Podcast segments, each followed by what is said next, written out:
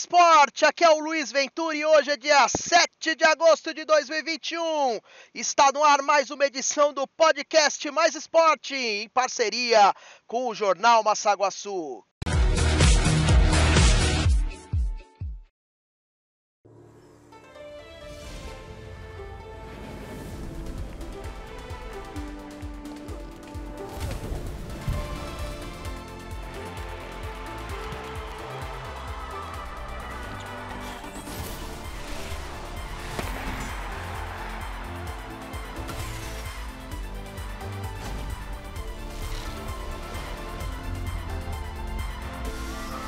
Jogos Olímpicos Tóquio 2020.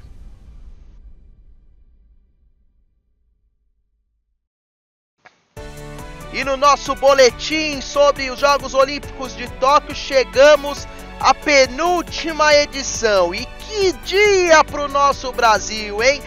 Três medalhas de ouro no mesmo dia. Começamos com a canoagem, onde Isaquias Queiroz arrasou, não deu chance para ninguém e conquistou a tão sonhada medalha de ouro na prova dos mil metros C1.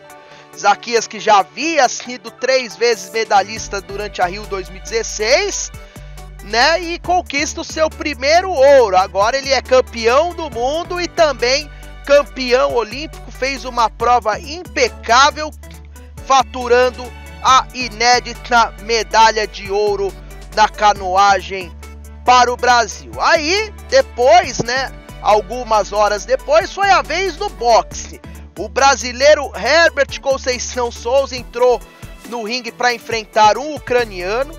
Não começou bem a luta, o ucraniano veio para cima, encaixou alguns golpes, depois ficou amarrando um pouco a luta os jurados davam vitória para o ucraniano por unanimidade nos dois primeiros rounds e ao brasileiro só restava ir por tudo ou nada no terceiro round. E não é que deu certo, o brasileiro conseguiu encaixar uma esquerda espetacular e levou o ucraniano ao nocaute. A gente lembra que no boxe olímpico é muito difícil a gente ver um nocaute especial na final, quando a luta é entre dois atletas muito bons e o brasileiro encaixou o nocaute para conquistar a medalha de ouro no boxe. E para fechar o dia, o Brasil no futebol também teve um pouco de sufoco, um pouco de drama e derrotou a Espanha por 2 a 1. O Brasil começou o jogo melhor, acabou tendo um pênalti que o Richarlison bateu para fora no finalzinho, nos acréscimos, conseguimos abrir o placar com o gol marcado pelo Matheus Cunha. Aí no segundo tempo, o Brasil perdeu algumas oportunidades logo no começo de ampliar. A Espanha veio e na primeira oportunidade empatou. Depois a Espanha meteu ainda duas bolas na trave do Brasil.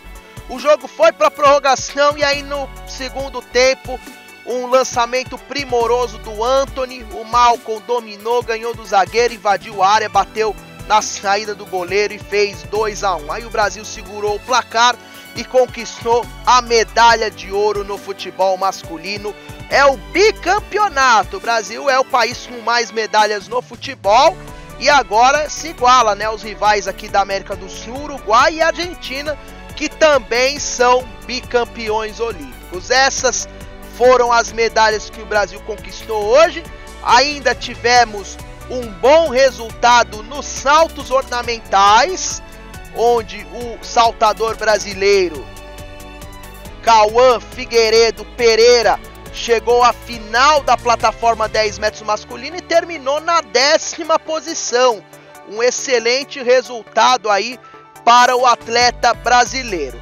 E o dia poderia ter terminado melhor com o vôlei masculino, mas infelizmente a nossa seleção bobeou de novo, não fez uma boa partida, bobeou em momentos chaves e acabou perdendo o bronze para a Argentina por 3 sets a 2.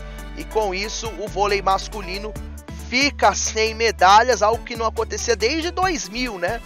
Desde 2004 2004, em Atenas, o vôlei masculino trazia ao menos uma medalha.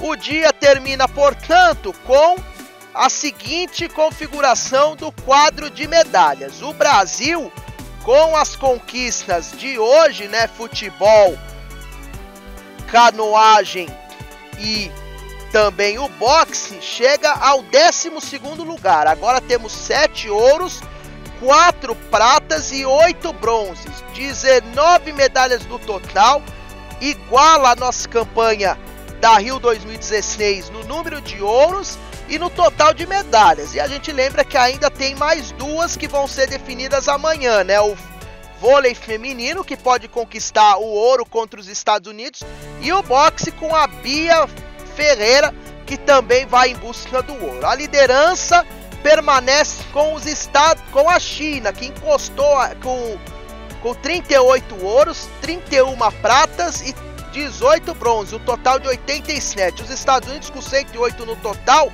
encostaram ali com 36 ouros, 39 pratas e 33 bronze. E amanhã o dia vai ser decisivo para os Estados Unidos, porque é o seguinte, né? São as últimas competições. Os Estados Unidos têm no basquete feminino uma chance de conquistar o ouro. Depois, no boxe masculino, vai ter duas chances de conquistar o ouro. E ainda tem a oportunidade do vôlei feminino para tentar alcançar e superar a China.